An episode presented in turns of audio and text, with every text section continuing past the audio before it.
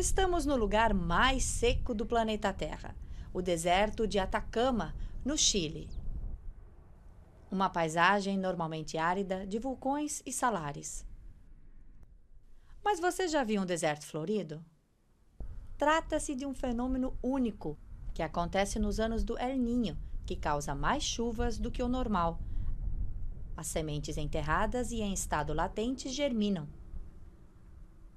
Faz pelo menos 18 anos que não se vê tantas flores por aqui. E apesar da beleza, ambientalistas reclamam que a grande quantidade de turistas, o comércio ilegal de flores e a passagem de carros ameaçam este patrimônio natural.